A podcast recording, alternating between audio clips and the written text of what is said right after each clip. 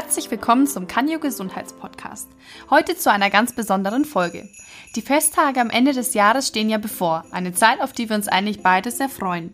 Wir, das sind Verena und Anthony. Wir arbeiten beide bei Kanyo, dem Fachverlag für Gesundheit und Medizin. Und letztens haben wir uns erst mit unseren Kollegen am Mittagstisch ausgetauscht über die Weihnachtszeit, die jetzt bevorsteht, ob jeder schon Geschenke hat, was das Lieblingsessen auch ist. Und trotz all der Vorfreude haben wir beide festgestellt, dass in der Weihnachtszeit auch die ein oder andere Herausforderung auf uns zukommt. Wie soll ich den zweiten Teller von Omas leckerem Braten noch verkraften? Was mache ich, wenn mich nach dem Glühwein Sodbrennen überkommt? Und wie kann ich nach den Feiertagen einen Kater verhindern? Und so soll es in unserer heutigen Podcast-Folge darum gehen, wie man am besten die Festtage überlebt. Wir haben uns da mal ein paar Gedanken gemacht, ein bisschen recherchiert und wir würden euch gerne ein paar Tipps an die Hand geben, wie ihr auch gut durch die Feiertage kommt. Genau, fangen wir erstmal mit Weihnachten an und der gesamten Adventszeit. Die ist ja quasi eine einzige riesengroße Völlerei. Überall Kekse, Lebkuchen, Glühwein und Co. Die verlocken uns ja eigentlich an jeder Ecke und auf jedem Festtagstisch kommen dann noch der Braten, die Schoko-Weihnachtsmänner und auch der Stollen dazu. Aber wie soll man das eigentlich alles schaffen?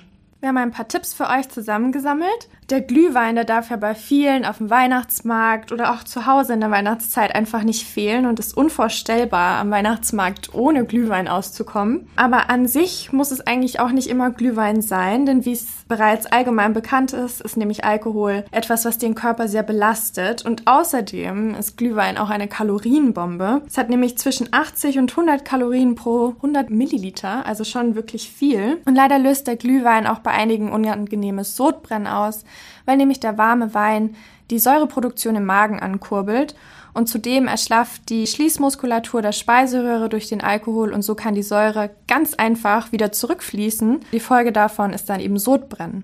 Aber was kann man denn stattdessen in der Weihnachtszeit oder auf dem Christkindlesmarkt trinken? Gut, dass du Christkindlesmarkt sagst. Äh, vielleicht kennen das auch viele nicht. Ähm, Canio ist in Nürnberg und deswegen bei uns heißt es Christkindlesmarkt. Was auf jeden Fall gut für den Magen äh, zu vertragen ist, ist ein ganz einfacher Ingwertee aus frischen Knollen zubereitet. Am besten die Schale dran lassen, da sind sehr viele Vitamine drin. Der Ingwertee kann dann also die Säureproduktion einfach wieder regulieren. Oft ist es aber dann leider so, dass es auf einem Weihnachtsmarkt einfach ähm, nicht wirklich Tee gibt und vor allem wahrscheinlich kein Ingwertee. Da ist eine wärmespendende Alternative zum Glühwein einfach ein alkoholfreier Punsch, ein Kinderpunsch. Der ist zwar trotzdem süß, aber hat eben keinen Alkohol in sich und äh, deswegen auf jeden Fall viel verträglicher auch für den Magen. Ein weiterer guter Tipp ist auch, dass man am Abend nicht mehr so schwer essen sollte. Ob nun auf dem Christkindlesmarkt oder beim Weihnachtsfestessen, auch wenn es abends vielleicht besonders gemütlich ist, versucht große Mahlzeiten nicht abends vor dem Schlafengehen zu euch zu nehmen. Das belastet nämlich euren Organismus nur und hindert euch daran, dann gut einschlafen zu können. Allgemein ist ja auch sehr wichtig, eher etwas häufiger kleinere Mahlzeiten zu sich zu nehmen, anstatt wenige große und dabei natürlich immer gut kauen, langsam und bewusst essen. So erleichtert man dem Magen dann auch seine Arbeit. Wenn wir mal ehrlich sind, essen wir ja zur Weihnachtszeit ziemlich häufig und eigentlich auch besonders viel. Das schmeckt ja auch alles so lecker und diese besondere Zeit ist ja eigentlich auch nur einmal im Jahr und äh, man verbindet es ja auch sehr viel mit Essen. Nur führt halt dies nicht selten zu einem starken Völlegefühl und vielleicht sogar zu Verstopfung. Aber was kann man eigentlich dagegen unternehmen? Gute Snacks sind auf jeden Fall Trockenobst, weil die gesüßten, trockenen Früchtchen wie Pflaumen, Aprikosen oder Datteln, die regen die Verdauung an und verhindern bzw. beheben Verstopfung. Was natürlich immer wichtig ist, äh, was wir auch sehr viel predigen, ist viel zu trinken, Flüssigkeit zuführen. Das erleichtert dem Darm die Verdauung. Ein Spaziergang ist auch sehr gut, vor allem in der kalten und dunklen Jahreszeit, auch wenn man da sehr gerne auf dem Sofa liegt, weil es doch so gemütlich ist. Die wenig körperliche Bewegung hat dann starke Auswirkungen auf unsere Verdauung. Denn wenn wir uns insgesamt ein bisschen weniger bewegen, wird auch der Darm eben träge und so verbleibt dann alles länger im Körper. Dem Stuhl wird dann immer mehr Wasser entzogen und ähm, so verfestigt er sich dann eben auch. Was auch noch wichtig ist, ist, dass ihr rechtzeitig aufhört beim Essen. Also wenn Schluss ist, ist einfach Schluss.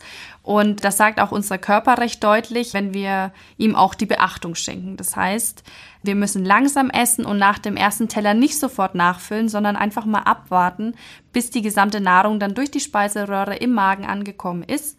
Erst dann kann dieser nämlich dem Gehirn auch die Nachricht übermitteln, ich bin erstmal ein bisschen versorgt, bitte nichts Neues liefern. Ja, also einfach ein bisschen abwarten irgendwann kommt dann auch die Nachricht, dass du nicht mehr so Hunger hast. Kennst du eigentlich auch den Mythos, bei Völlegefühl oder nach zu fettigem Essen einen Schnaps zu trinken? Ja, klar. Also, wenn man jetzt beim Griechen ist oder so, dann kriegt man ja auch immer ein Uso und äh, gibt es viele, die darauf schwören. Genau. Aber wie wir bei Glühwein schon gesagt haben, verlangsamt der Alkohol den Magen-Darm-Trakt. Also wenn wir ein bisschen zu viel gegessen haben, beschleunigt der bekannte Absacker leider nicht wie allgemein angenommen die Verdauung. Vielleicht ist es eher das Gefühl, dass der hochprozentige Schnaps sich durch die Speiseröhre brennt und vermeintlich Platz schafft, aber der Verdauung tut er nicht gut. Besser ist da eher ein leckerer warmer Pfefferminztee, ein Nickerchen oder eben wie vorhin schon genannt der gute alte Verdauungsspaziergang. Genau, und am besten natürlich Stress vermeiden. Kurz vor Weihnachten, da haben ja sehr viele viel Stress und vielleicht möchte man das perfekte Festtagsessen kochen und hängt sich da enorm rein.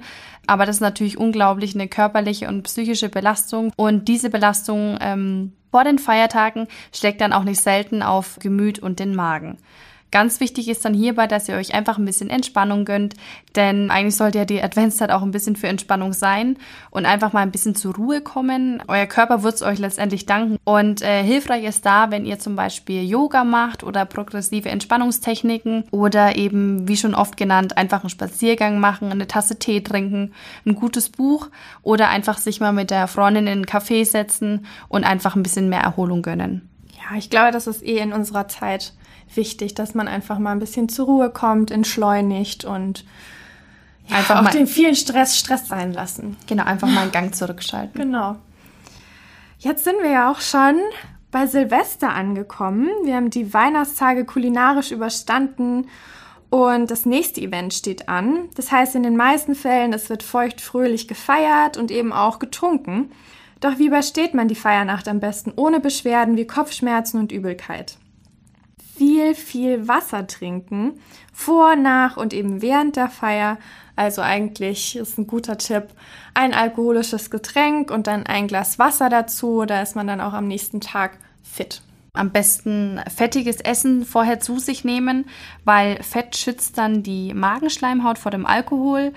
Was ich da empfehlen kann, ist ein Käsebrot essen oder Pommes. Man muss aber trotzdem aufpassen, denn ähm, es wird eigentlich nur die Alkoholaufnahme verlangsamt und die Trinkfestigkeit wird nur vorgetäuscht. Das ist eigentlich nur zeitverzögert, äh, kommen da dann die Symptome. Und am besten ist es auch, wenn ihr bei einer Sorte Alkohol bleibt, also nicht durcheinander trinken. Ähm, das kann sehr vor Katerbeschwerden am nächsten Tag schützen.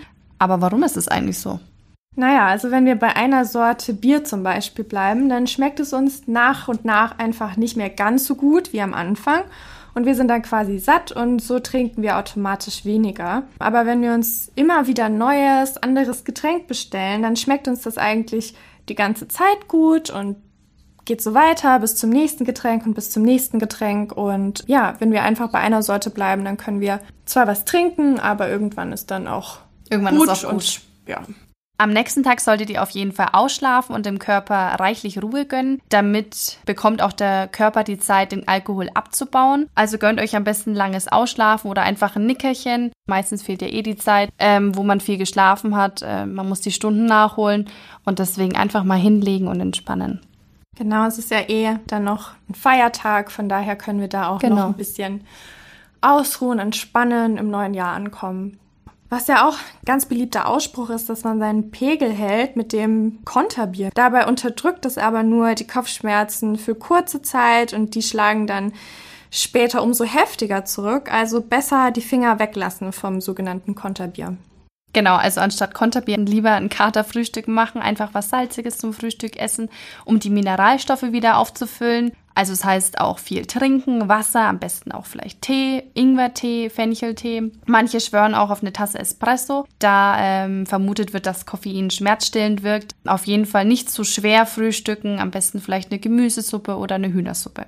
Frische Luft tut natürlich auch sehr gut. Am besten Spaziergang an der frischen Luft machen. Das bringt den Kreislauf wieder in Schwung und lindert natürlich auch die Kopfschmerzen. So, und jetzt sind wir auch schon am nächsten Tag, das Neujahr. Wer kennt es nicht? Neues Jahr, neues Glück. Viele blicken vielleicht so am Ende des Jahres dann auf die vergangenen Monate zurück und bemerken mitunter auch, was nicht so gut gelaufen ist. Und dann kommen die ganzen guten Vorsätze. Abnehmen, mehr Sport treiben und sich besser ernähren. Das sind ja so die Klassiker. Aber egal, welche Vorsätze ihr euch vielleicht vornehmt, sie sind mal mehr, mal weniger in der Umsetzung leicht. Wir möchten euch helfen, eure Ziele zu erreichen und haben mal ein paar Tipps rausgesucht, wie der Start leichter gelingt. Allen vorweg würde ich euch empfehlen, dass ihr euch realistische Vorsätze steckt und sie auch so formuliert. Das heißt, nicht 20 Kilo in zwei Monaten vielleicht abzunehmen. Erstens ist es unrealistisch und auch ungesund. Zweitens demotiviert es euch nur, wenn ihr das dann auch nicht erreichen würdet oder nicht erreicht. Dann solltet ihr eure Ziele auch nicht fünf vor zwölf setzen, sondern einfach äh, sich vorher Gedanken machen, was ist realistisch, kann ich es erreichen und wenn ihr dann auch eure Erzieher doch äh, relativ leicht umsetzen könnt, dann ist es doch eigentlich auch umso schöner und motiviert euch mehr und das Erfolgserlebnis spornt dann auch zu mehr an. Was auch super gut hilft, ist, dass man seine Familie und seine Freunde von seinem Vorhaben informiert und erzählt. Und das kann nämlich auch vielleicht dazu führen, dass mal jemand nachfragt, hey, wie weit bist du denn schon? Ähm, zum Beispiel, wenn man sich vornimmt, 50 Liegestütze zu schaffen. Vielleicht fragt dann ja mal ein Freund nach, ja, wie viele schaffst du denn schon? Und ähm, ja, das kann ja natürlich auch motivieren, das ist auch ein bisschen Druck von außen, dass man dem Ganzen auch wirklich, ja, dass man da dahinter bleibt.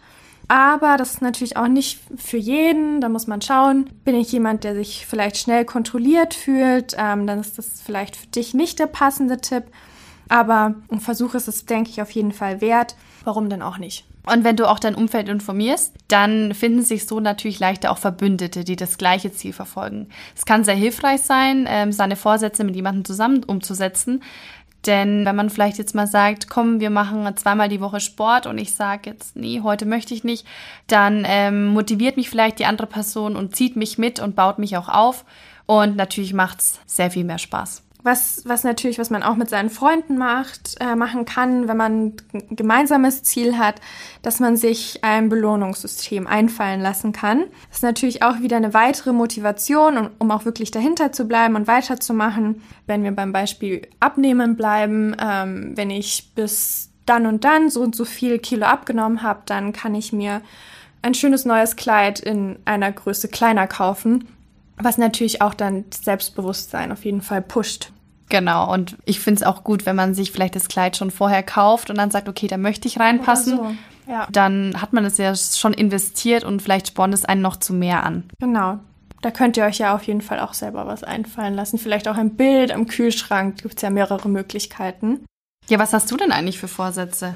Also ich habe mir überlegt, dass ich ganz klassisch anfangen möchte, ein bisschen regelmäßiger Sport zu machen, also zwei bis dreimal in der Woche jeweils eine Stunde, weil ich das manchmal ein bisschen schleifen habe lassen. Und was mir auch sehr wichtig ist, was mir in letzter Zeit aufgefallen ist, was ich nicht so viel mache, ist in die Natur zu gehen, die frische Luft zu genießen und ein bisschen runterzukommen dabei.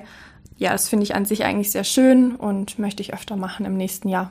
Und ja, bei dir? Ähnlich eigentlich. Ich möchte mich auf jeden Fall viel mehr bewegen, auch wie du schon sagst, in der Natur.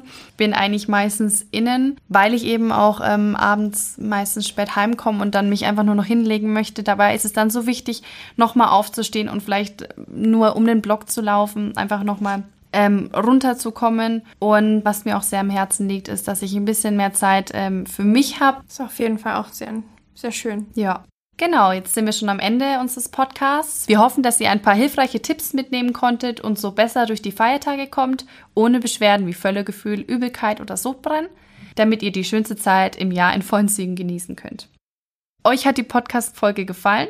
Dann freuen wir uns natürlich über einen Kommentar oder ein Like. Aber genauso dankbar sind wir auch über Kritik oder Wünsche von euch. Also schreibt uns gerne an podcast.canyo.de, denn wir möchten unser Programm an eure Interessen und Bedürfnisse anpassen. Wir und das gesamte Canyo Podcast Team wünschen euch eine wunderschöne und besinnliche Weihnachtszeit, einen tollen sowie unfallfreien Rutsch ins neue Jahr und für 2020 alles Gute. Wir freuen uns, wenn ihr auch im neuen Jahr mit dabei seid. In 2020 wird es wieder viele spannende Themen, Gespräche und Geschichten rund um das Thema Gesundheit geben. Bis dahin habt eine schöne Zeit. Eure Anthony und Verena.